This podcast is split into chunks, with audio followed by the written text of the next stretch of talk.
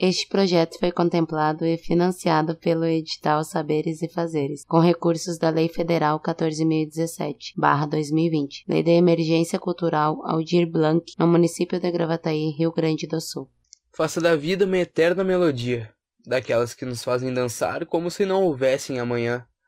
Somos tão jovens, temos nosso próprio tempo, tempo que nem mais me abala, pois, como Fred me ensinou, nós somos os campeões. Do funk ao sertanejo, do pop ao rock, do underground ao mainstream. Independente do estilo, a música liberta e inspira a cantarmos nossas diferenças. O menino só queria ser Deus, referência para quem entende. Para aqueles que enxergam a vida e fazem dela canções tão belas quanto as de Beethoven, Mozart e Orfeu. Coletive Som, a voz da arte.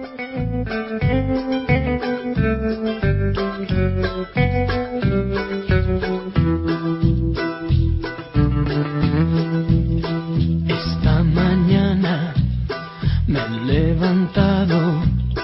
Oh, bella ciao, bella ciao, bella ciao, ciao, ciao. Esta mañana me he levantado y he descubierto.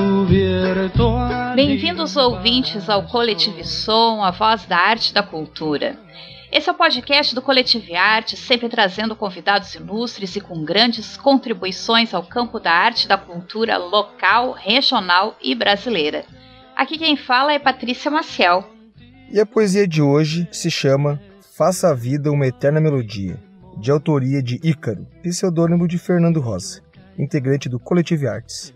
A galeria de hoje é de Guilherme Figueiredo, artista convidado pelo Coletive Artes, e o vídeo é do coletivo Hip Hop Drops, do apelidado Tio Isa, um programa do Coletive Arts no YouTube do Coletive Arts. E eu sou o Luciano Chaba. Para a conversa de hoje, temos uma convidada da cidade gaúcha de Gravataí, que marca presença no cenário cultural como cantora, atriz e figurinista. Como figurinista, trabalhou muitos anos na encenação Paixão de Cristo, que acontece na cidade de Gravataí, e nas montagens Estandarte do Samba e Brasil Quilombo. Como artista no teatro, fez parte das peças teatrais Night Club, Hamlet Sincrético e Esse Pitel é uma Parada. Na TV atuou no vídeo Ninguém Nasce Racista, Continue Criança, vídeo da campanha Criança Esperança organizada pela Rede Globo. No cinema atuou nos filmes Antes que Chova, com direção de Daniel Marvel, Vitória, com direção de Luciana Bud, e no longa-metragem Anitta, com direção de Rolando Christian Coelho. Como cantora, se destacou com os shows Taí, Carmen Miranda, Estandarte do Samba, Brasil Quilombo, que rendeu um CD lançado em junho de 2019 no Teatro São Pedro e foi considerado por muitos como o maior lançamento de samba do Rio Grande do Sul nos últimos anos. Seja bem-vindo ao Coletivo Som, Glau Barros. Obrigada pelo convite para estar aqui hoje conversando com o coletivo e trazendo aí um pouquinho da minha história. E é isso aí, que bom. Prazer estar aqui. É isso aí, já perceberão, a conversa de hoje é uma mescla de artes. Mas primeiro, aquela paradinha. E já voltamos.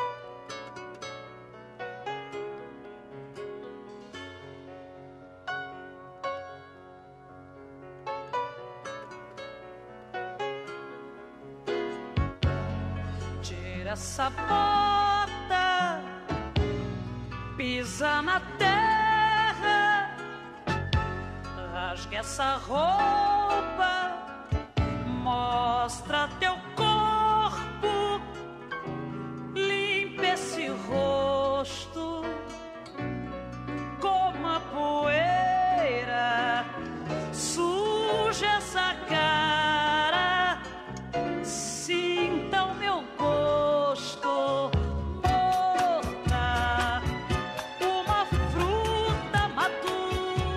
Glau, primeiro te dizer que é um prazer ter hoje a tua companhia no podcast do Coletivo Som. É, este, essa edição do podcast está sendo contemplada pela Lei Aldir Blanc de Gravataí. Então nós estamos fazendo realmente uma série de conversas com artistas que fazem a diferença na cidade e no Rio Grande do Sul. É, e quiçá do Brasil. É, mas para começar essa conversa hoje, que promete então ter muito ritmo, a gente quer saber de ti o que Gravataí significa para Glau Barros. Bom, eu nasci em Porto Alegre, mas uh, nasci e vim direto para cá, né? Minha família toda é daqui, da cidade. E Gravataí é a minha casa, né? É onde eu transito hoje já muito mudada, mas e eu conheço cada canto, né? Sempre morei aqui, me criei aqui, estudei aqui, trabalho ainda aqui em Gravataí. Casa do coração, né? A casa, a verdadeira casa é aqui em Gravataí. Tem muita, muito carinho, tem muito comigo de que a gente é artista, mas é artista não de um local, né? Mas artista no mundo, né? Ainda mais hoje que as fronteiras estão tão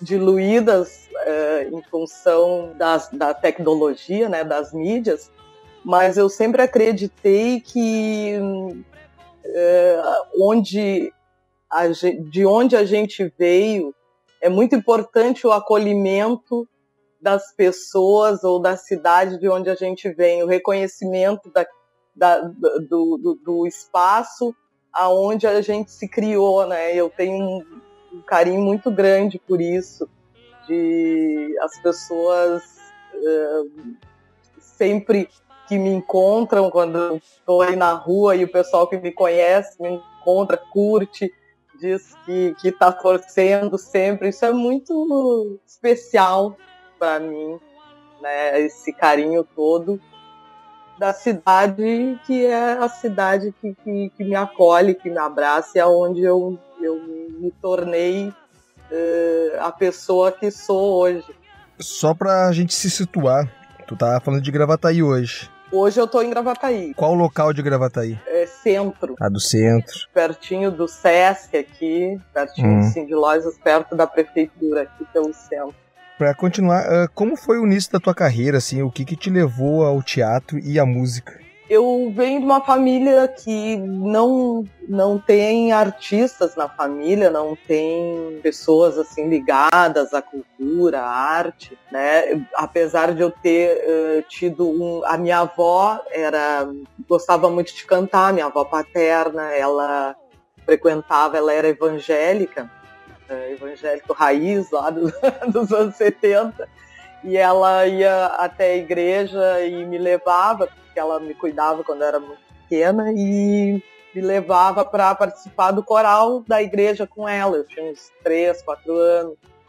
Eu, eu tinha um tio que uh, quem é da cidade há mais tempo conhece como Lanterna, é o tio que cantava, que gostava de cantar, cantava nas serestas, nas serenatas, que antigamente Gravataí, é, principalmente aqui na área central, era muito, é, era muito comum ter serestas nos bares, ter as serenatas nas casas, né? E ele é, fazia parte assim desses grupos de grupos musicais, cantava muito bem.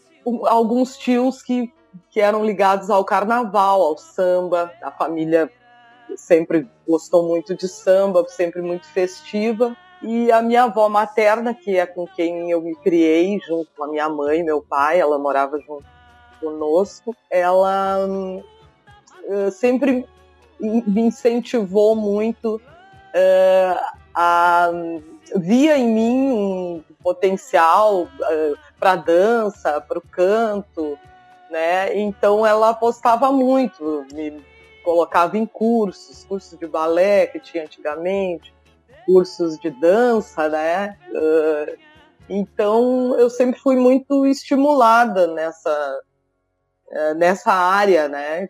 Como eu tinha, eu curtia curtia a música, curtia a dança, elas, a família sempre esteve presente nessa questão de incentivar, de, colocar então em, em, em contato com essas áreas, né? E no decorrer do tempo, eh, aqui em Gravataí, no, ali no final do, da década de, de 80, eh, era muito comum os, os, alguns bares que tinham karaokê aqui no centro de Gravataí. E eu ia com os amigos, com a gurizada, e a gente, nem todo mundo cantava, mas eu era uma, uma do grupo que curtia cantar. E num desses, desses eventos, um, o Marcão Acosta, que é músico aqui em Gravataí, e já tinha uma banda de jazz, já, já tinha uma, já tocava profissionalmente, me viu num desses dessas festas e me chamou para integrar a banda, ser vocalista da banda que ele estava formando, uma banda de MPB, pop rock, rock anos 80. E então, nesse momento, que foi ali início dos anos 90, 89, 90, eu integrei a banda e comecei a cantar profissionalmente, porque daí a gente começou a tocar na, na noite aqui em Gravataí, e logo em seguida eu fiz a prova da Ordem dos Músicos, porque precisava ter uma autorização, ter a carteirinha para poder tocar na noite. E então comecei profissionalmente uh, nessa época aí, 88, 89, 90. Inicio na, na música.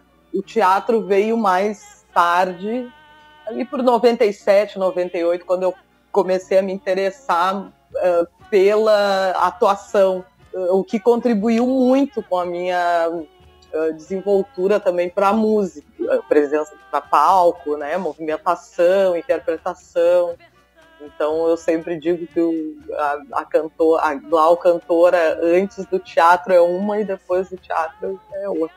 E essa tua carreira de figurinista, ela veio também na, na sequência depois da de atriz? É, ela vem na sequência. Eu, eu sempre. A minha avó, essa que, com quem eu morava, ela era costureira. Então eu sempre tive muito envolvida com ela, a gente era muito próxima. E eu ajudava nas costuras, via, curtia, né? Ela me ensinou a fazer crochê, tricô, a costurar algumas coisas também. Eu, desde também de pequena que eu curto uh, estar em contato assim com, com a, o fazer né da roupa uh, tecidos e sempre escolhia as minhas uh, assim depois de, um, de, um, de, uma certa idade né eu gostava de ir lá escolher um tecido olhar na revista fazer ou desenhar minha própria roupa. Então é algo também que, que, que vem da família, né? E, e desse gostar da, da roupa, da, da, questão do, do, do, corpo, da dança, uh, eu também fiz, comecei, fiz aqui em Gravataí, depois em Porto Alegre. Fiz, uh, na época, era muito moda dos cursos de manequim, né? Manequim, uh, modelo de passarela, desfilar roupas. Então fiz muitos desfiles aqui também na região uh, metropolitana, aqui no interior também. E vem daí esse gosto da, pela, pelo figurino, né? E eu explorei bastante isso no teatro e também na música, nos shows assim que eu fui criando, né? Alguns shows aí que tu falaste, como estandarte, uh, e nos últimos shows essa parte do figurino fica comigo também e eu curto muito fazer. É, é uma coisa. E eu tenho. Ah, como é que se diz? Eu tenho DRT de figurinista, né? Ah, que bacana. Sou licenciada para fazer figurinos. Poderia trabalhar com isso, mas acabo uh, fazendo e consumindo para as minhas as minhas criações mesmo, hoje em dia, né? Uma coisa bacana que tu tinha falado anteriormente, e isso eu percebo também quando eu converso com as pessoas que são de Gravataí, é que Gravataí é um reduto cultural muito antigo já. Né? Existe um, um, uma série assim de, de, diversidade cultural e artística de grande qualidade e se a gente for fazer uma análise assim profunda historicamente, ver o quanto existem de pessoas ali uh, que trazem uma história dentro da arte, da cultura, em vários segmentos diversos, né, da, da arte e, e, e a riqueza que existe ali, né? Como em Gravataí existe essa potência né, de arte, de cultura, de raiz mesmo, né, de, de, tu perceber que isso é uma caminhada que não é de agora, assim, ah, de repente surgiram artistas em Gravataí, não, tem uma caminhada já muito antiga, né, como tu mesmo falaste, assim, tu tem parentes, assim, que já estavam em rodas, né, de, de samba ou outros tipos de saraus, enfim, tem uma reunião que tem a ver com arte e cultura, né, e como isso é importante da gente perceber e valorizar, porque às vezes os moradores hoje não têm essa noção, né? Exatamente, é aqui Gravataí, uh, eu lembro da, dos meus pais contando, né, que a família que adotou a minha avó e no qual minha mãe também se criou, tinha uma senhora que ela uh, encenava com as crianças do, do, bairro, que é aqui também no centro, é uma família aqui no centro, encenava peças teatrais com as crianças do bairro e depois apresentava para o bairro, né? Tínhamos um cinema e eu acho que na região metropolitana era uma das únicas uh, cidades uh, fora da capital que tinha cinema. Tínhamos cinema Tínhamos as festas religiosas também, né, que são muito fortes, que foram resgatadas durante um tempo. Grupos musicais, né, Ternos de Reis, uh, as serestas e as serenatas, né, que daí já vem o samba. Nós temos uma escola de samba e hoje faz parte do grupo especial de Porto Alegre, né, e isso não é pouca coisa, vendo que uh, o Rio Grande do Sul tem muitos, né, na região charqueadas, enfim, que tem muitos, muitas escolas e que nenhuma de lá veio, uh, faz parte hoje do, do, grupo especial, né, da, de, das escolas de Porto Alegre. Tem a sua, a sua tradição lá, enfim, mas é um, são áreas culturais, né, muito diversa. A Vataí é muito diversa na área cultural, né, tem as carreteadas, né, pegando a parte do tradicionalismo, nós temos os, os, CTGs com as suas danças e, suas festas também. Então é muito rico. Gravataí tem uma riqueza cultural enorme. Se hoje a comunidade às vezes se espanta com algo que tenha uh, êxito na parte cultural, é porque está uh, faltando um espaço na nossa cidade para que essas potências culturais uh, sejam vistas pela comunidade, né? Sejam com, consumidas pelas pessoas daqui. Eu acredito que tem pessoas que nem saibam que Gravataí tem uma escola de samba do grupo especial, né? Tamanho abismo hoje que antes Gravataí tinha uh, desfiles carnavalescos no centro da cidade, depois vieram as muambas, uh, os clubes sociais com seus carnavais, né? Nós temos, e eu acredito também pouca gente saiba, saiba hoje, a gente tenta divulgar muito, mas às vezes uh, não consegue atingir um grande número de pessoas, mas nós temos, temos na cidade um clube social negro, que é o 6 de maio, que é de onde vem Acadêmicos de Gravataí, né?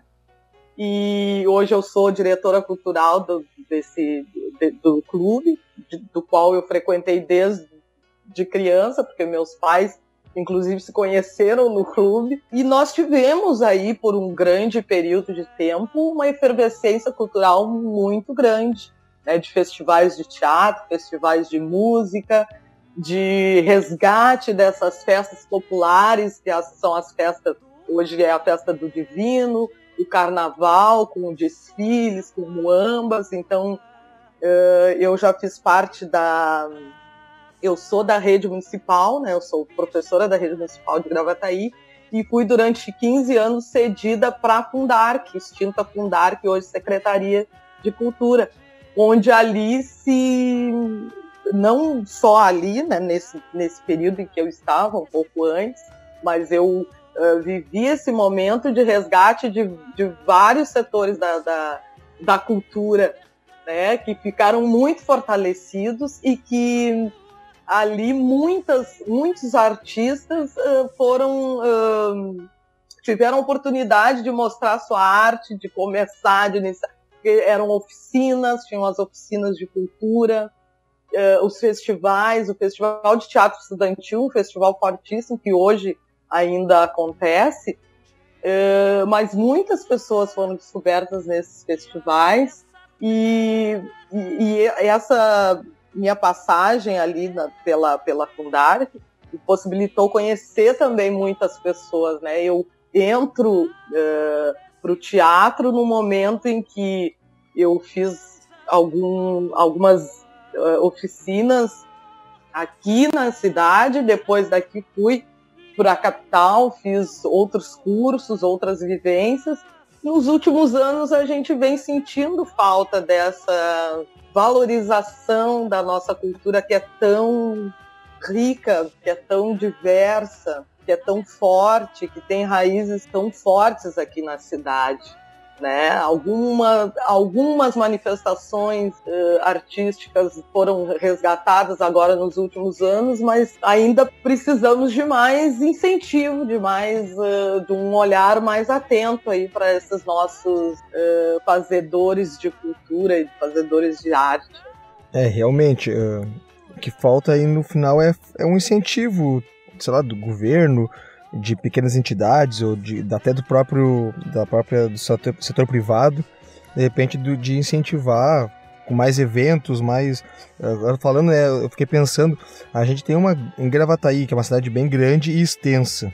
Nós temos várias praças aí que poderiam sediar, praças grandes que poderiam sediar eventos de rua, uh, falou de clubes, uh, locais fechados podiam, sabe, receber artistas variados, tanto da dança, teatro, música, ilustração. Olha, é uma, é uma gama muito, muito extensa, né, de, de artistas que residem, a, a, no caso a maioria reside ainda em, em Gravataí, só que ainda falta um pouco de espaço. E eu passei, ele tava na frente da onde era o antigo cine teatro ali, né? E é um, sabe, dá uma, uma um aperto assim de ver a, a, fachada, como é que tá, sabe?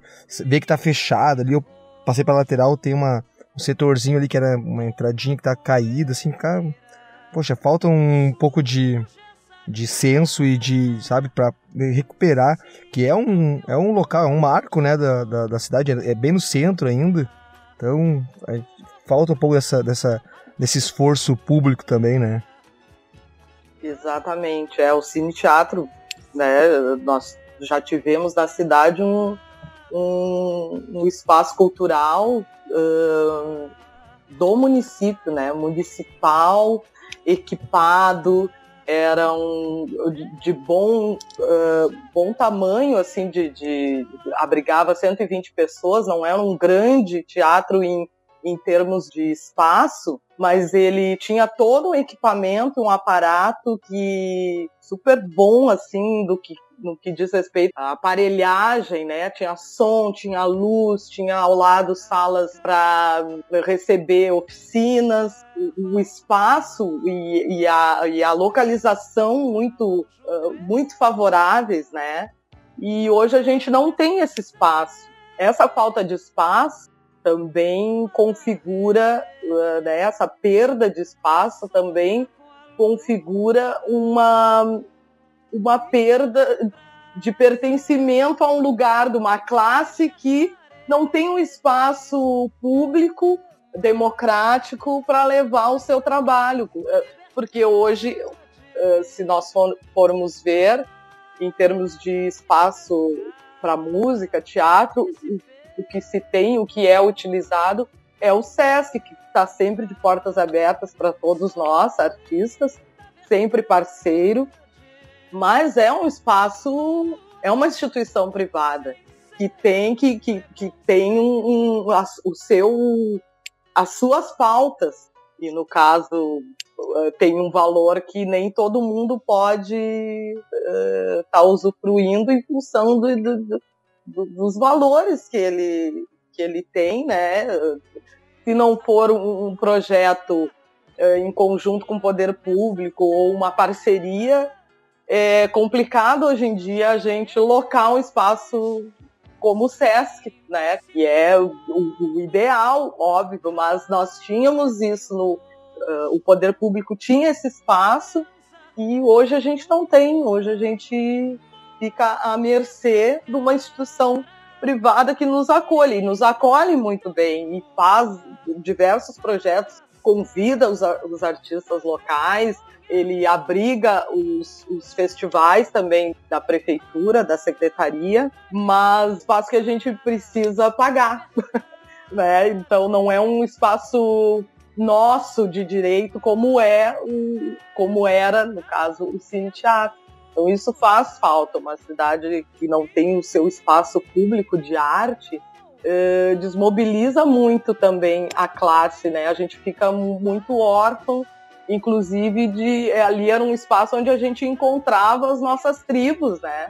Nos encontrávamos todos, comungávamos da, da, daquela efervescência cultural e daquele espaço. Então isso faz muita falta. Isso também contribui, né, para esse distanciamento, vamos dizer assim, da, da comunidade com seus artistas. É que existe um interesse em desmantelar né, a cultura, né, desmobilizar os artistas, desacreditar os artistas, né? E isso é uma coisa que a gente ouve o tempo todo. Artista é vagabundo, artista não quer saber de trabalhar como se eh, né, os artistas não trabalhassem só porque eles não trabalham no horário comercial, parando ao meio-dia, voltando a uma da tarde, de segunda a sexta, né? Então, as pessoas às vezes não entendem essa especificidade do artista, né? E, e, é difícil isso. Esses tempos atrás eu vi umas reportagens, e isso volta e meia se propagava, assim, principalmente nas redes sociais, que tinham reportagens que diziam que o prefeito, o governador de determinado estado ou município, ele tinha tirado o dinheiro do carnaval para colocar ar-condicionado no hospital. E as pessoas aplaudiam isso. Ah, muito bem, é isso aí, a gente tem que equipar a saúde e tal.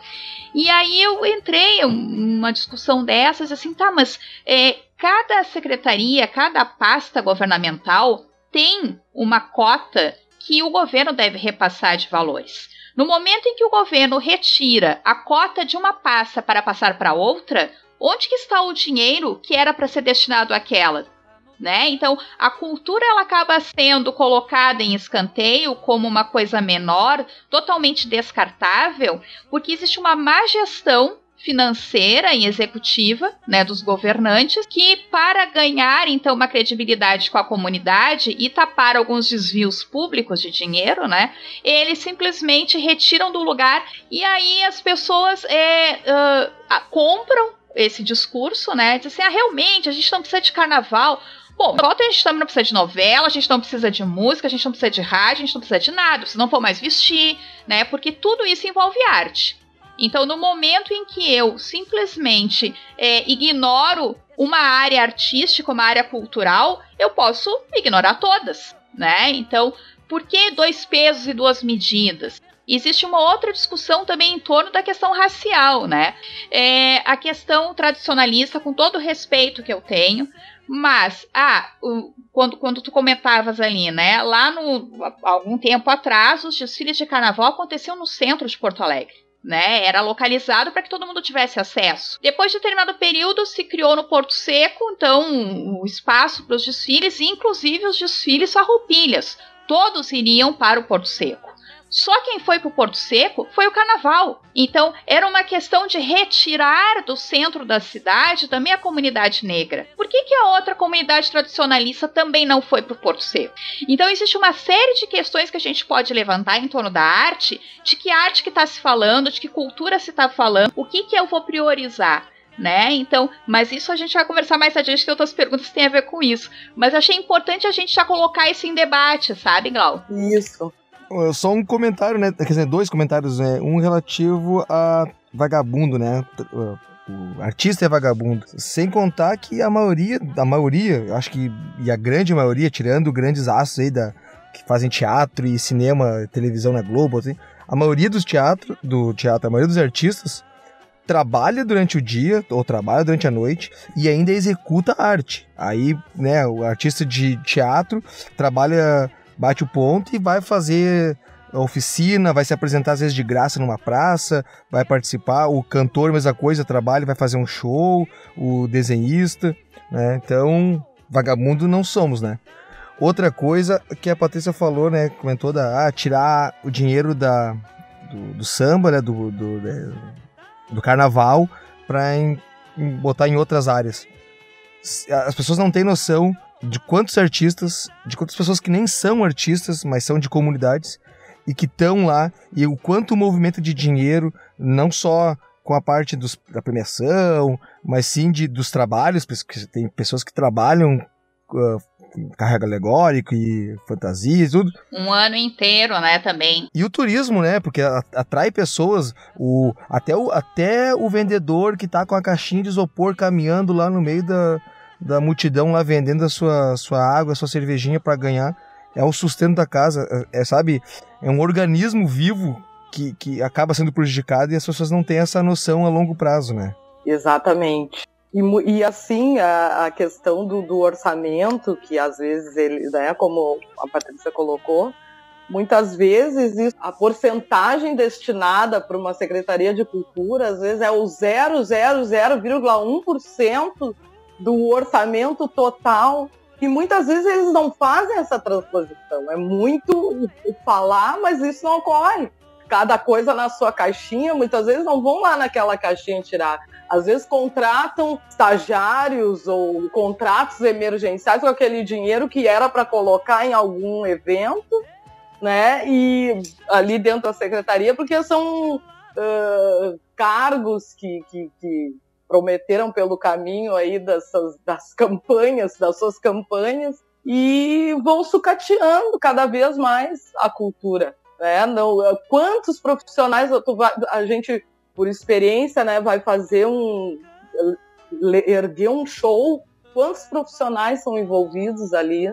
Né? São músicos, são técnicos, né, iluminadores, holds, enfim, é uma cadeia enorme de profissionais, às vezes numa atividade. E às vezes as pessoas não dão uh, valor a isso por não conhecerem toda essa cadeia produtiva da arte. Às vezes eles veem o artista, né, que está na frente, que está na vitrine, mas é uma gama de pessoas. A arte emprega uma, muitos profissionais, né? Para uma peça teatral, para um show, para um festival, às vezes está na rua vendo um espetáculo de rua de, ali de graça. São muitos profissionais envolvidos até aquela, aquela peça teatral ali é, apresentada de graça na rua. Nos últimos anos a gente vê um, uma quase uma endemonização do artista com aqueles debates sobre ah, para que lei Rouanet para fulano, fulano não era só os tops, mesmo os tops sendo uh,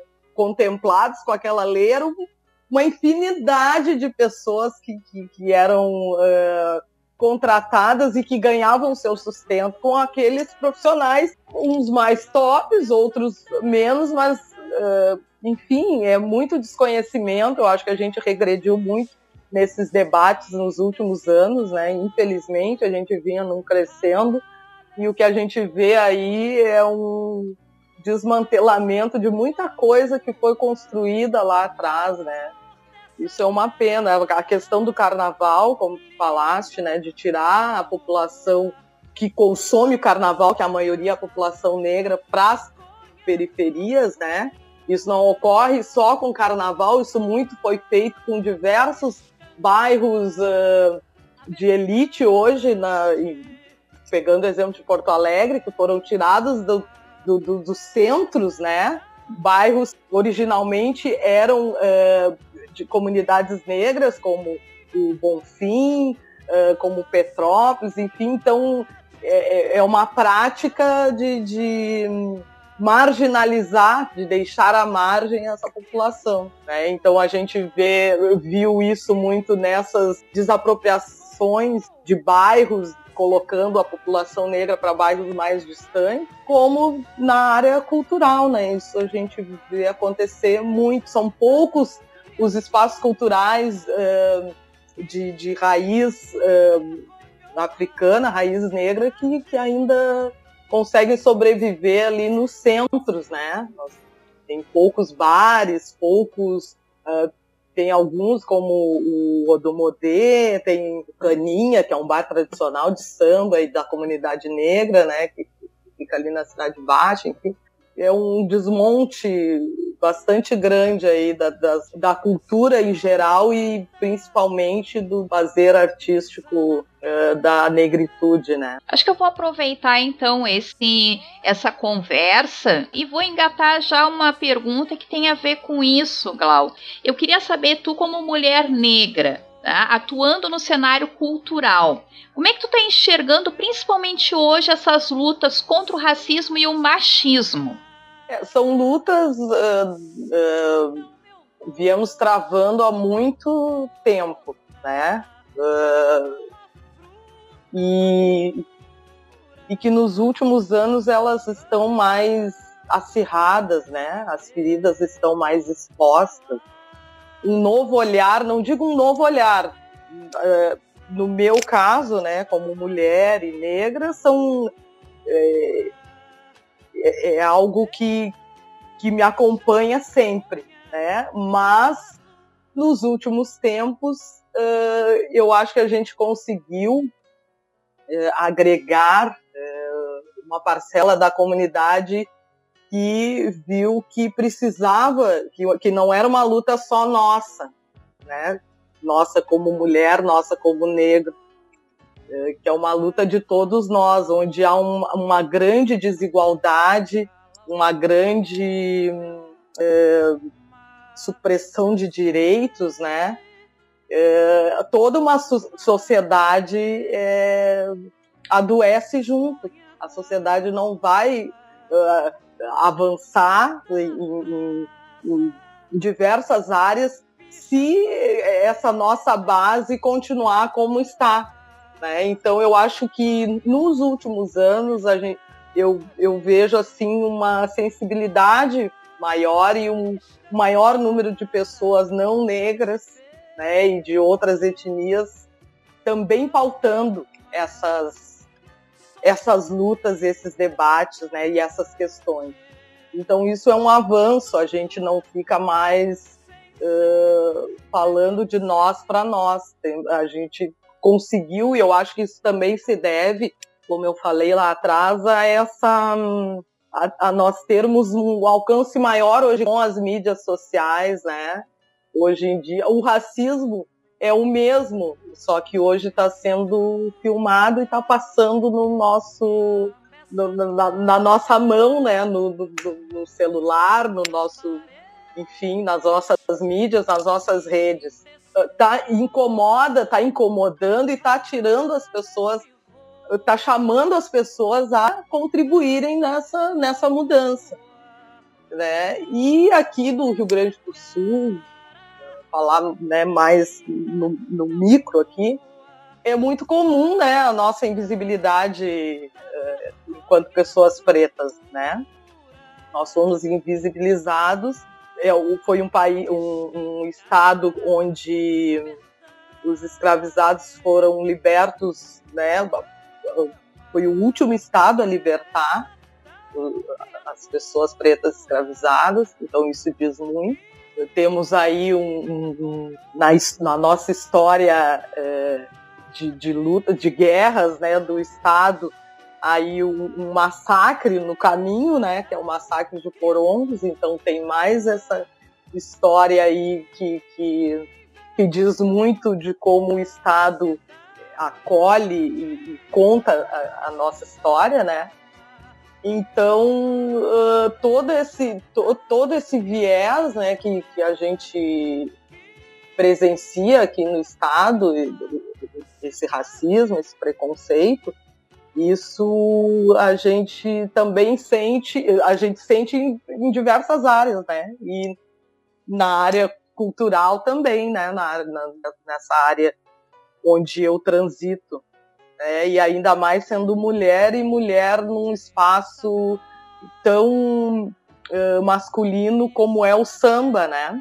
Também. e onde às vezes uh, as mulheres estão ali muito mais como adereços, uh, né, os sambistas, ou enfim, não desmerecendo, mas às vezes era, era esse o espaço dado para a mulher dentro da, da, da, do samba, né? E hoje nós conseguimos um avanço muito grande. Há muitas compositoras mulheres, é, tanto no, na escola de samba, quando, quanto nas rodas de samba, atuando, muitas instrumentistas mulheres, né, intérpretes, instrumentistas, compositoras, aí fortalecendo esse movimento uh, do nosso do nosso samba e fortalecendo as mulheres nesse espaço, né? Então eu sou eu fico bem feliz de estar vivendo isso, de ter junto a mim eh, mulheres né, contemporâneas a mim e que estão abrindo, cavando espaço com muita maestria, com muito talento, com muito profissionalismo, né? Então é um misto, assim, a gente sabe que há muito o que avançar, mas sabe que está rodeado de pessoas que estão fazendo esse estão ladrilhando aí esse caminho de, de, de pertencimento, né, de, de, de, fortalecimento da mulher e principalmente da, das minhas pares mulheres negras nessa nessa área do, do samba, né, no samba gaúcho principalmente. E a sambista Glau enfrentou preconceito no início ou ainda enfrenta? Ainda enfrento. Uh, apesar assim de, de, de eu tá, estar hoje com uma certa visibilidade, ainda enfrento às vezes. Eu gosto muito de, de, de dar um exemplo na questão assim de quando quando eu vou montar um show, por exemplo, e chamo alguns músicos, né? Hoje eu já percebo alguma coisa diferente, mas ah, vamos, eu, ah, eu convido o músico, armo o ensaio e aquele músico ah, é às três, mas ele chega às quatro. É, ah, tem o figurino. Ah, mas eu. Ah, vem assim e tal, porque vai ter um figurino. Ah, não, mas eu não tenho, ou uh, faz que não ouviu. É, então, às vezes, meio que um, um corpo mole, assim, sabe? Porque ainda eu acho que ainda incomoda um pouco, sabe? É, a questão é, da mulher que, que, tá, que ela que está ali coordenando, ela que chamou, ela que organizou, né? Então, eu acho que isso às vezes ainda mexe um pouco com os brios né? do, do, dos músicos homens, né? Falando assim. Mas eu, Hoje em dia, muito pouco, mas eu vi bastante isso lá no início. Assim, né? Às vezes de impor um repertório, ah, vamos tocar isso aqui. Não, mas por que, que não faz isso? A questão também de tonalidades, né? Tem muitos sambas, a maioria dos sambas ali, quando que a gente faz, são homens que gravaram, né? E, e aí o tom não é o, adequado para eu cantar, né? Que sou mulher, e aí tem que mudar o tom.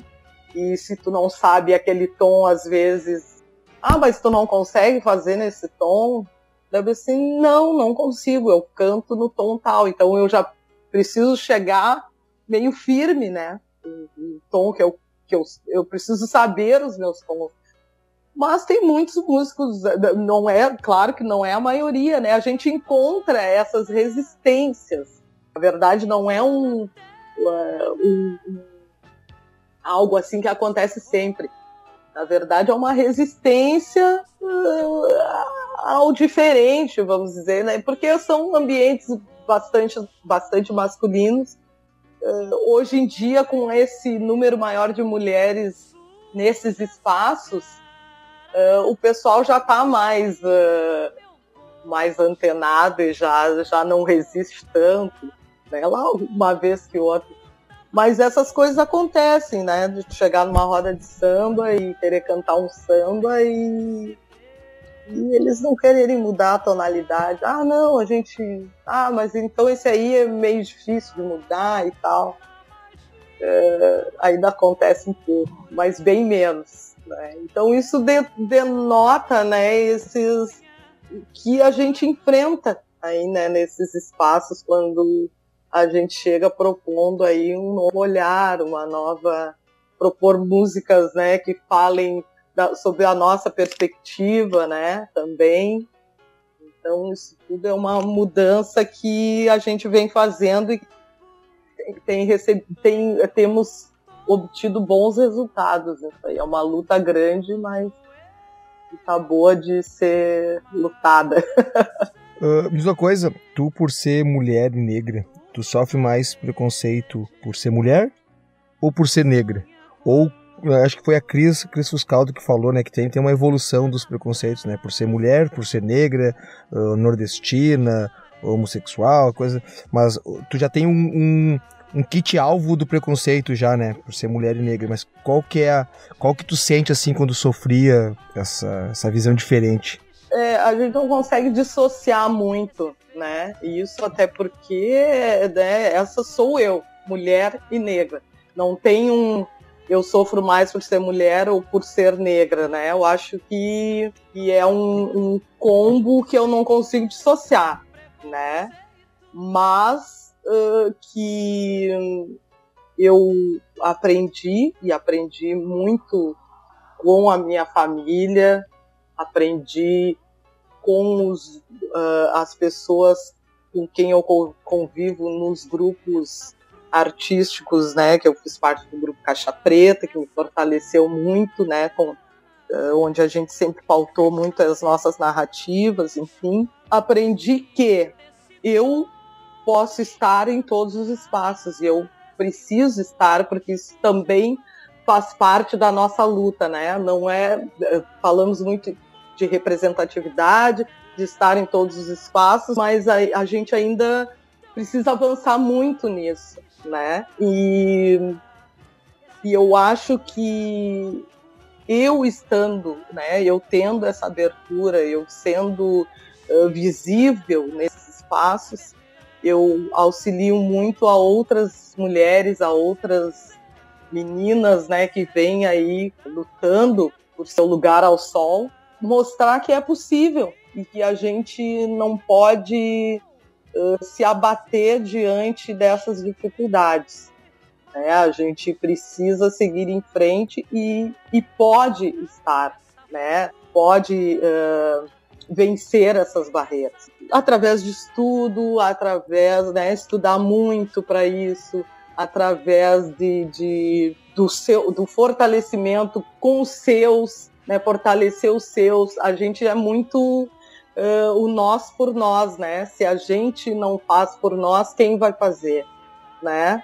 Então, isso é muito importante. Sofrer racismo por ser mulher, por ser negra, eu acho que uh, por um bom tempo, né, apesar dos, dos avanços que a gente teve, por um bom tempo a gente ainda vai, vai sofrer isso. Mas a gente não pode deixar que isso nos paralise, nos impossibilite de ir à frente. Eu acho que isso é um uh, é algo que, que deve nos impulsionar mais, né? A querer mais, a querer estar em, diversos espaços e, e querer estar na, na, a gente não quer ser mais nem menos que ninguém, queremos ter os mesmos direitos a, a frequentar uh, todo tipo de espaço no trabalho, na, na música, enfim, né? Acho que isso, essa é a nossa luta maior aí.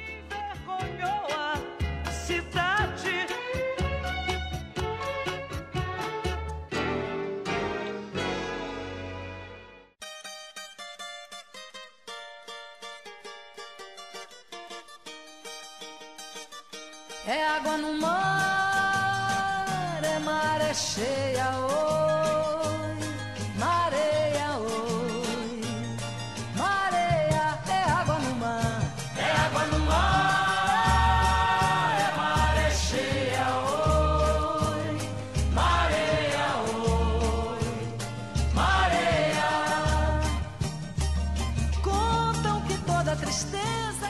E falando de música, né? E saindo um pouco desse assunto mais, mais denso, uh, queria saber de ti, assim, quais as, as tuas maiores influências na música e como é que tu percebe, assim, o samba no Rio Grande do Sul, uh, que é um estado que, né, que muitas vezes é fechado aí pro tradicionalismo. As minhas influências são diversas, são muitas, né? Eu, eu hoje canto samba, né? Sou, sou mais conhecida nesse gênero, mas eu ouvi muita coisa, né? Ouvi uh, tanto que falei aqui, fazia parte de uma banda de, de, de MPB, de rock, né? Então ouvi muita música, muito jazz, né, com os meus amigos me apresentaram depois, jazz, blues, é, é uma gama muito muito grande de ritmos, de estilos, né, que me compõem, mas uh, com certeza a, a música brasileira, a MPB, o samba é, é, o, é o meu chão, né? É onde é a fonte onde eu mais uh, bebi. Uh, e o samba no Rio Grande do Sul, a gente, é, é, o Rio Grande do Sul tem uma tradição muito grande, né? Samba, o nosso compositor mais conhecido lá, uh, lá fora, né? Do, brasileiro é Lupicínio Rodrigues, que é um sambista, né? Que é muito gravado, né? Até hoje. Então, nós temos um, um, um contingente, né, uma, uma tradição de samba muito grande. Né? Nós temos aí carnaval, né, falando novamente do carnaval, do, o carnaval, né, as pessoas que compõem uh, o carnaval, compositores, cantoras, cantores e compositoras, enfim, que compõe o carnaval, que vem é, do samba, né? Que vem do samba feito nas comunidades, né? Então é muito rico o nosso samba, não só aqui capital e em torno, né? Como Gravataí. Gravataí tinha duas escolas, tem acadêmicos, mas tinha também Unidos uh, do Vale, que era da, da, da Morada do Vale aqui, que é outra cidade, né? Aqui em Gravataí mas no interior, no interior, né? Agora há pouco tempo uh, para inscrever um projeto uh, um edital, o último edital que saiu agora, eu precisei fazer uma pesquisa pros, uh, sobre as regiões né, que compõem uh, o nosso estado, as regiões ligadas ao Cored. Fui pesquisar uh, os berços do samba no, no, nosso, no nosso estado, são muitos, muitos escolas que têm, municípios que têm uh, escolas de samba e coletivos de, de sambistas, né? Pelotas, Caxias do Sul, Uruguaiana. Então é uma raiz muito forte a nossa aqui do samba. E só que temos pouco espaço, né? Na mídia, o espaço eu acho que o rock gaúcho e o tradicionalismo têm um espaço muito grande e o samba ainda carece desse mesmo espaço na nossa grande mídia, né? Uh, mais uma vez trazendo a questão da, da, do, das mídias sociais, hoje se, se tem muito material é, na internet, né? A gente consegue muito material da, da sobre o samba, né, sobre, os, sobre a, a, esse gênero aqui no estado, é, mas ainda temos pouca divulgação na mídia tradicional dessas, é, dessas manifestações. As pessoas ainda têm muita ligação, claro, com, com essas mídias tradicionais, né, o jornal, a TV, a rádio né, institucional, enfim, e pouco é divulgado do nosso, do nosso samba nesse espaço. É, então, eu acho que a gente carece ainda muito dessa, de uma divulgação maior. É, a gente que está no meio conhece muita gente, conhece muito, é, muitos dos artistas, do, dos fazedores né, de samba raiz aqui do Sul. mas uh, o grande público ainda ignora essa, essa, esses artistas, né, essas manifestações. O teu show Brasil Quilombo, né, que tu teve uma repercussão bem importante, né, teve uma crítica muito positiva sobre esse trabalho, sendo um dos melhores uh, trabalhos de samba dos últimos tempos aqui do Rio Grande do Sul. O que, que ele representou para ti enquanto trabalho artístico e o que, que, tem ali que é da Glau Barros, de composição, de música, o que, que é autoral, Glau? É, eu, eu continuo né, tendo um retorno super positivo do, do trabalho. E fico muito feliz com isso porque é o resultado de um trabalho que eu venho fazendo há bastante tempo e também de uma parceria muito grande uh, entre mim, o Marco Farias, que é o produtor musical, o Gelson Oliveira, que é o diretor musical, que a gente vem trabalhando juntos desde 2010 num, num projeto de CD que não era do Brasil Quilombo, mas que ao longo do tempo foi se transformando. E traz muito do que eu venho fazendo nos últimos anos e, e também do que eu queria realmente uh, mostrar de mim na música. Uh, tá tudo no Brasil Quilombo. Então acho que o autoral dele, eu não sou compositora. Né? Eu trago uh, composições de parceiros uh, de longa data aí da estrada da música, né? Também do teatro, a Pamela Mara, nós somos colegas uh, de cena também, né? Uma amada, ela foi minha colega no, no DAD. Ai, a Pamela é um doce, talentosíssima, né? É uma, uma, uma felicidade estar junto com ela aí nessa, nessa caminhada. E o autoral vem muito nisso, né? De tudo que, que, eu, que eu ouvi e de que também, que também me, me, me enviaram para ouvir, né? Acreditando na, na poderia contribuir com a minha interpretação, né? Com aquela obra. Então eu não componho, mas no momento em que uh, um compositor, uma compositora me, me entrega uma música, eu coloco muito de mim naquela música, né? Interpretando, pensando. Uh, claro que os, os, arranjos é do Marco Farias, mas a gente, ele, no trabalhar comigo, já vê muito da minha energia na, naquela música, vê como eu vou interpretar, uh, sabe exatamente uh, como eu me movimento naquele som ali.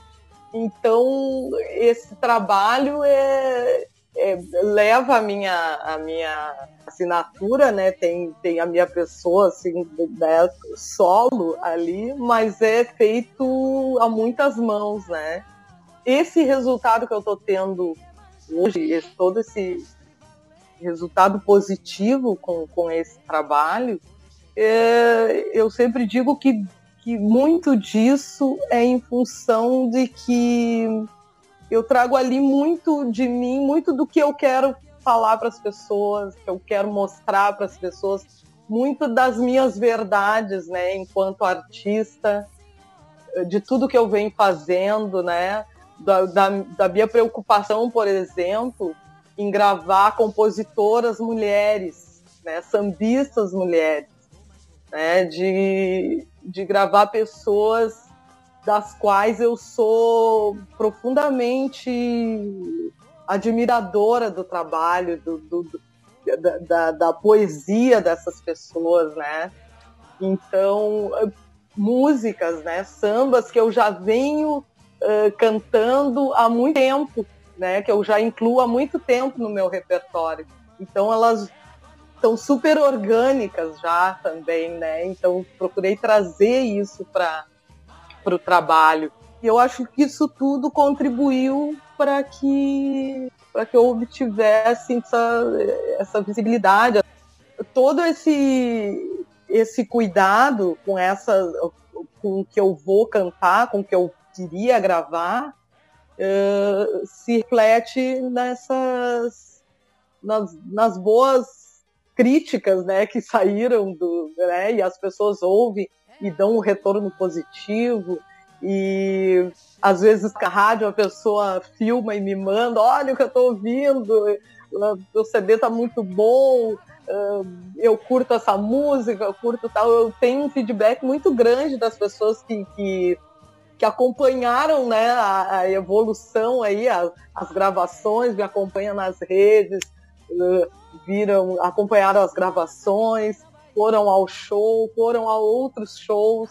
E e muito importante, né, num, num momento em que uh, a gente tem tão pouco incentivo, né, e eu, eu falo uh, incentivo financeiro mesmo, né, do, do, do geral, né, uh, foi um trabalho que eu pude realizar através de um financiamento coletivo. Então, as pessoas apostaram nesse trabalho pessoas que vinham me acompanhando, as pessoas que ouviram falar, alguns que não ouviram falar, mas entraram lá nas redes, curtiram meu trabalho, contribuíram. Eu só pude uh, gravar, é né, um trabalho independente, através desse financiamento coletivo. Então, isso diz muito, né, também da, de, dessa, de toda essa energia aí de diversas pessoas apostando no trabalho, curtindo e que resultou aí no Brasil Quilombo. Eu fiquei muito feliz com todas, com todas essas conquistas, com açorianos, né, que ganhamos.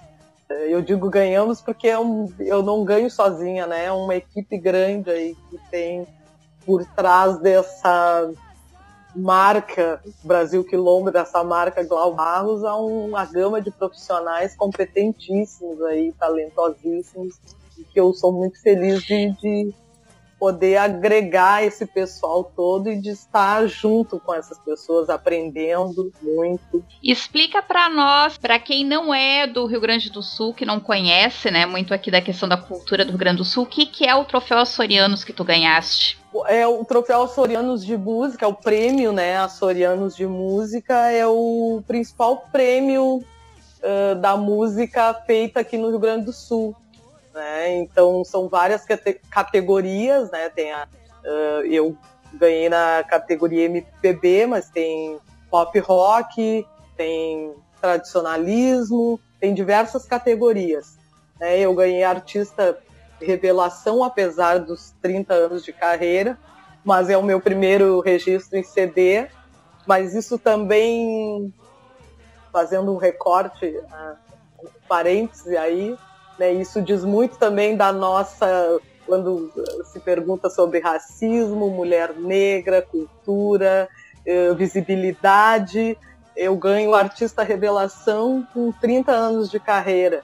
Né? Então, até então era invisível, né? Nesse olhando por essa ótica, né? E por que com 30 anos de carreira eu consigo eh, fazer um, um trabalho independente somente agora?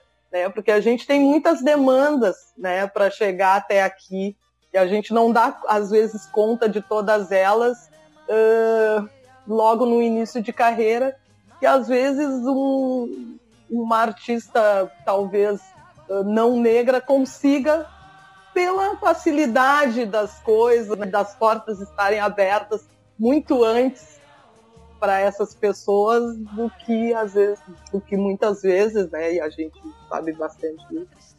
Para as pessoas negras e para uma negra e, e, mulher preta, a gente vê bastante isso e vê agora, né? Fazendo um, um rápido parêntese, né? Nessa questão. E o prêmio, então, o prêmio Açorianos é esse prêmio, como tem também o, o prêmio Açorianos de Teatro, uh, né, prêmio Açorianos de Literatura, o prêmio Açorianos de Música, então premia uh, os destaques da, do ano, nesse último ano, então é 2019-2020, barra 2020, da música feita nesses feito no estado, né? Então são premiados os, destaques de, do, do ano. É, como é que tu enxerga a, a, renovação desse do samba gaúcho, assim? E tu sabe, pode citar alguns nomes de cabeça aí pra, que estão se destacando? Eu tô com um foco bastante grande na mulherada do samba, né? Eu acho a, a grande uh, renovação vem aí do, dessa desse coletivo de, de mulheres sambistas quebrando aí né, essas barreiras. Eu posso estar aqui a Pamela né, Amaro, que gravei no, no Brasil Quilombo. Uh, temos Guaíra Soares, que é uma grande compositora, uma mulher uh, que traz na sua poesia a, a narrativa da mulher preta, uh, de periferia, uh, que fala do uh, que fala da mulher, que fala da ancestralidade, que fala do, da relação né, homem-mulher, sobre a ótica feminina. Então eu curto muito a, a Guaíra, ela sabe disso, a gente já cantou junto, já chamei ela para fazer show junto comigo. Agora, num, num, próximo projeto, vou cantar uma música dela em parceria com Mamal de Castro, que é também um grande compositor, grande sambista uh, contemporâneo, né? Uh, que transita muito no, no, no, no samba de quadra, né, no sambas enredo, uh, que também traz muito da, da, da, ancestralidade nas suas letras. Temos grupos de samba, tem um grupo de mulheres vistas muito bacana que é o Samba Yaya, que é com a Renata Pires, as meninas instrumentistas. Tem a 50, a, a Grazi e a Deje, que são das 50 tons de pretas, né, que também compõem samba estão aí na, na, na, linha de frente também, mulheres, né? Tem a Delma Gonçalves, era parceira de Bedeu, que é um grande ícone nosso do samba, aqui do swing, do samba. Uh, são alguns nomes, assim, que lembro agora, mas é muita gente, muita, muita mulher fazendo samba, muitos homens né, contemporâneos agora fazendo muita coisa boa também, não só compondo, como também integrando grupos. Né? É um, um grande celeiro aí, né? O Rio Grande do Sul é um celeiro bastante, bastante fértil aí na, nessa, nesse estilo, nesse gênero. Eu sei alguns nomes aí, mas tem muita gente. Muita gente. Então, Glau, estamos nos encaminhando para o final do nosso podcast.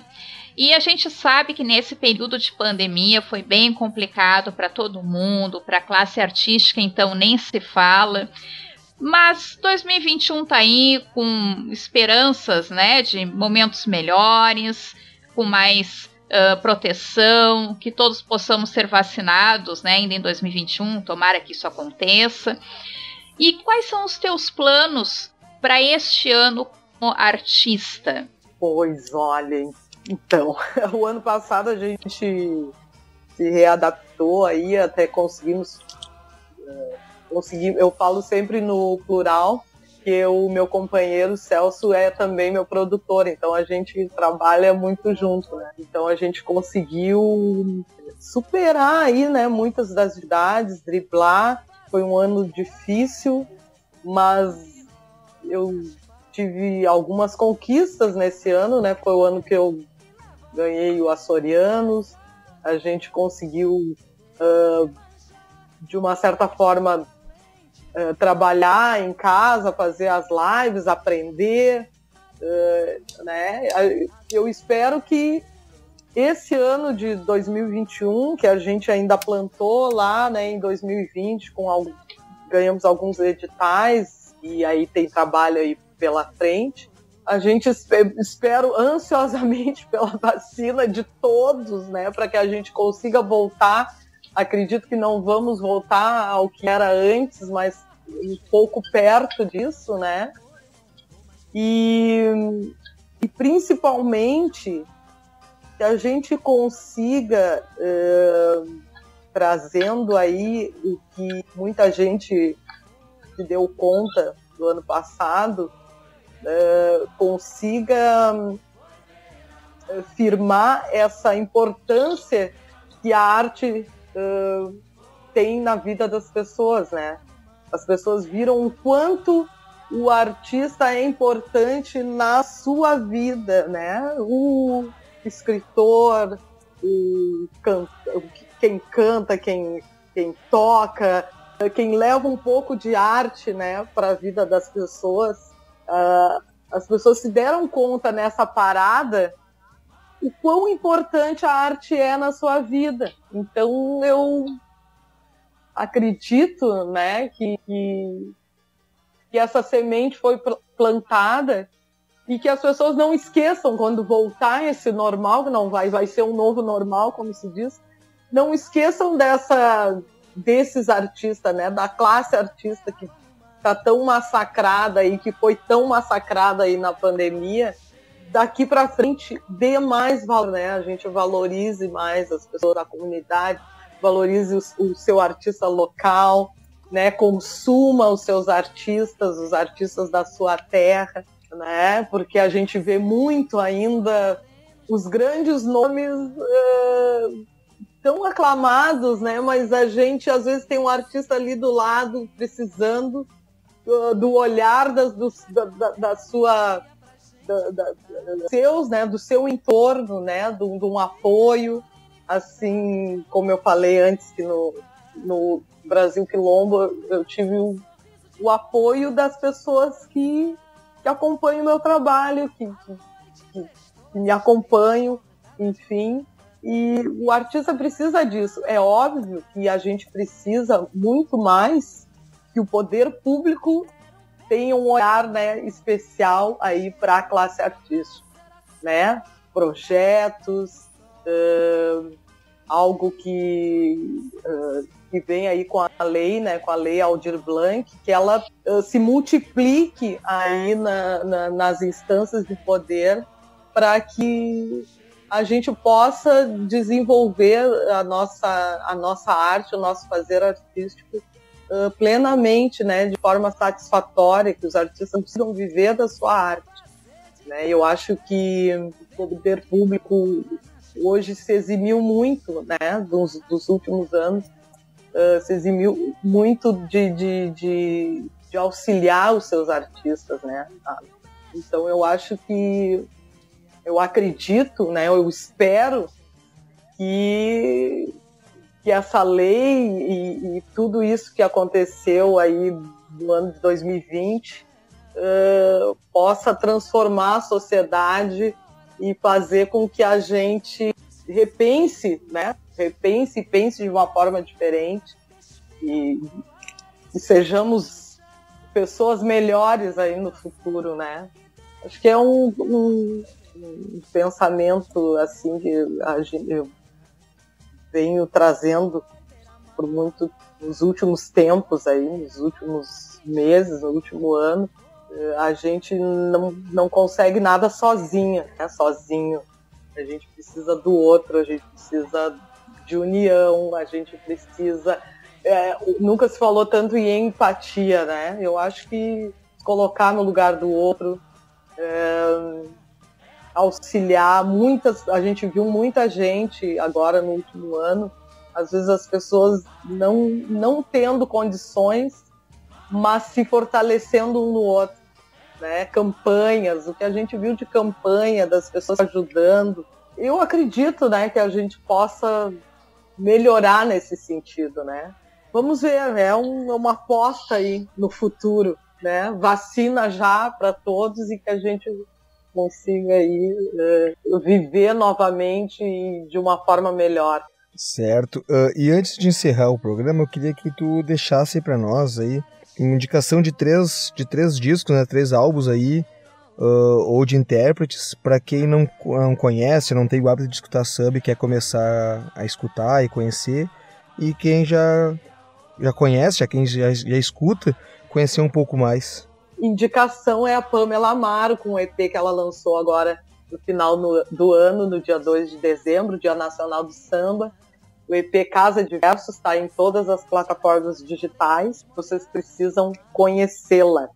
Eu gravei também no Brasil Quilombo e, e venho há tempo uh, ouvindo a obra dele e ele vem da, do, da qualidade do, do, do, carnaval, né? Do, vem do carnaval, da samba puro, mais precisamente. Tem até documentário no YouTube que dá para dá para procurar lá. Mestre Paraquedas, né? Que tem um faz um samba de raiz da melhor qualidade. É, é um, um nome que eu deixo aí para o pessoal eh, procurar e curtir no Brasil Quilombo eu, gravei o Chico, e, mas ele tem sambas incríveis.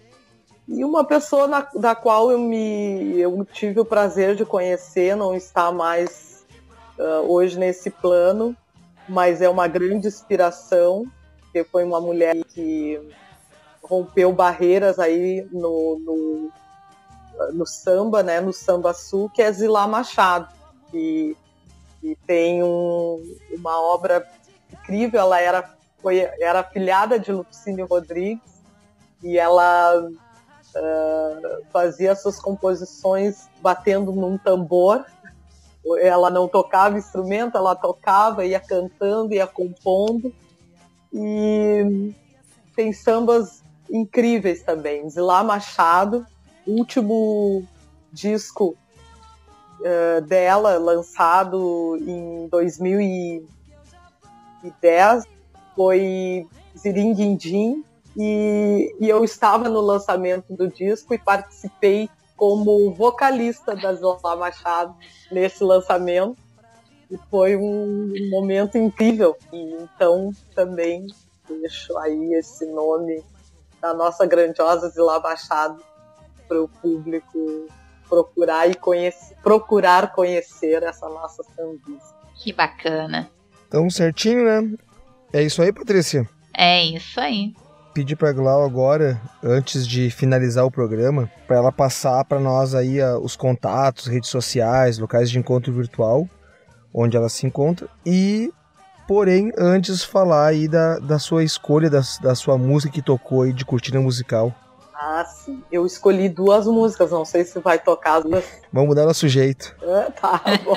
então, as músicas que fizeram parte da, né, da, da entrevista foi Conto de Areia e Essa Tal Criatura. Conto de Areia, interpretado pela nossa Clara Nunes, e Essa Tal Criatura, que é composição de Leci Brandão, também interpretada por ela são dois sambas que me marcam muito uh, Conto de Areia.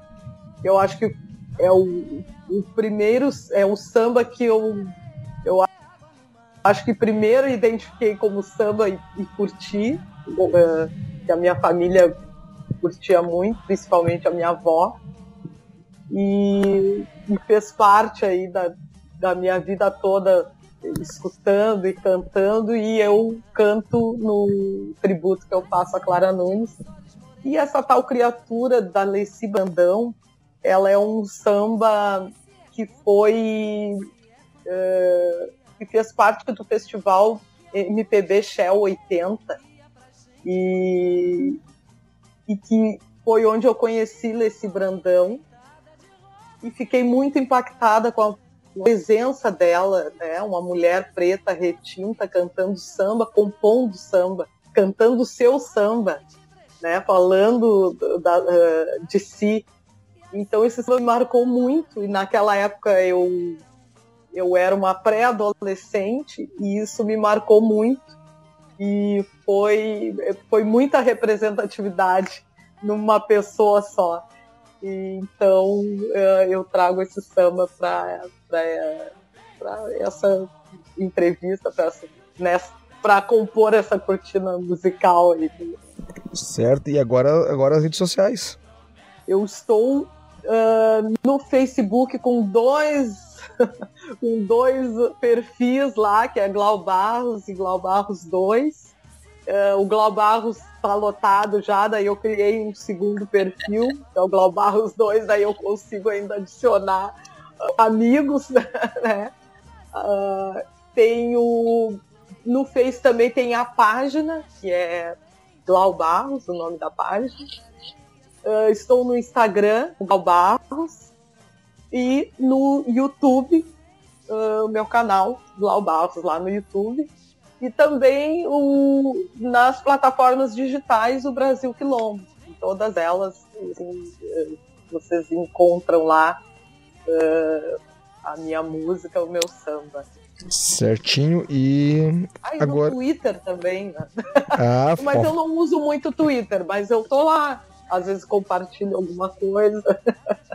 mas não uso muito. É uma rede eu já usei mais. Preciso voltar a usar. e agora é a vez da Patrícia, Patrícia. Fala pra nós aí. Falei duas vezes Patrícia, não sei porquê. Fala aí ó, as tuas redes sociais, Patrícia. Bom, o pessoal pode me encontrar no Facebook do Coletive Arts, é, no Blogspot, né, coletivearts.blogspot.com e também na minha página pessoal do Instagram, Patrícia04 Maciel. Certo. E vamos às minhas redes, né? Que é Luciano Chaba, Twitter, Facebook ou Instagram. E Old Nerd, Facebook e o Instagram. Tem lá o site oldnerd.com, onde vai estar todo o conteúdo, ah, tudo que eu escrevo, tudo que eu gravo, tudo que eu publico, tá lá todos as- os acessos. Tem meu podcast Café com Gibi. Ah, lembrando que o Old Nerd publica posteriormente o episódio do Coletivo Som e também os episódios do podcast do Café com Gibi, que é o meu podcast pessoal. Acho que era isso, né? É isso. Agradecer profundamente a participação da Glau Barros. Dizer que foi um prazer falar sobre a tua carreira, falar sobre a tua história como mulher, como negra, é, falar sobre samba, que é um assunto para mim muito caro também. E, e dizer que teríamos, acho que, pano para manga para mais um ou dois podcasts nessa, nessa esteira aí. Então, agradecer profundamente a tua participação, Então, quero agradecer o convite para estar aqui hoje falando com vocês, Patrícia, Luciano. Curti muito o papo, fiquei super à vontade. E, e esse espaço é super bacana. Ouvi os outros podcasts e fiquei super afim de participar e estou bem feliz de estar aqui hoje, hoje participando com vocês. Muito obrigada. Não, certinho. A gente que agradece aí o tempo para poder gravar, participar com a gente. E agradecer também aos nossos ouvintes que nos acompanharam até o final deste episódio e que sejamos juntos reunidos aí para uma próxima conversa. É isso aí. né? o programa foi muito bom. Até a próxima e tchau. É água no mar, é maré cheia, oi,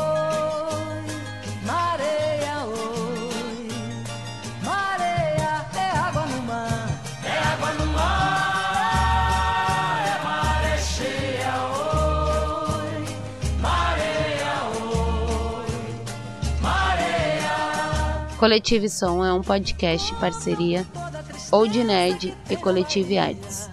Operadora técnica Jéssica Miranda. Roteiro Jorginha e Patrícia Maciel. Edição Luciano Chaba. Apresentação Patrícia Maciel e Luciano Chaba. Apoio Coletive Arts, Old Nerd, Rádio Rota 220, Prefeitura de Uruvatã.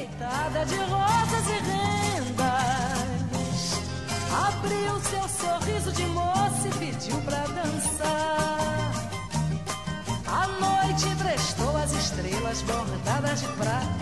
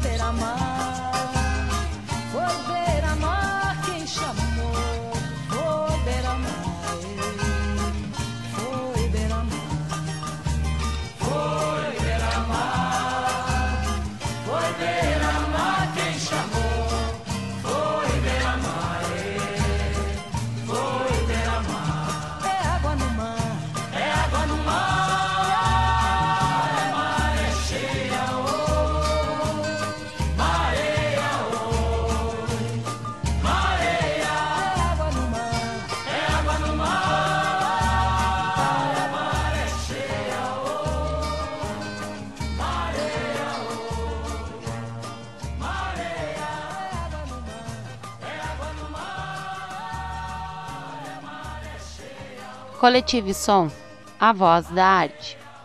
Este podcast faz parte da Podcast E. Conheça os demais podcasts acessando podcast.com.br.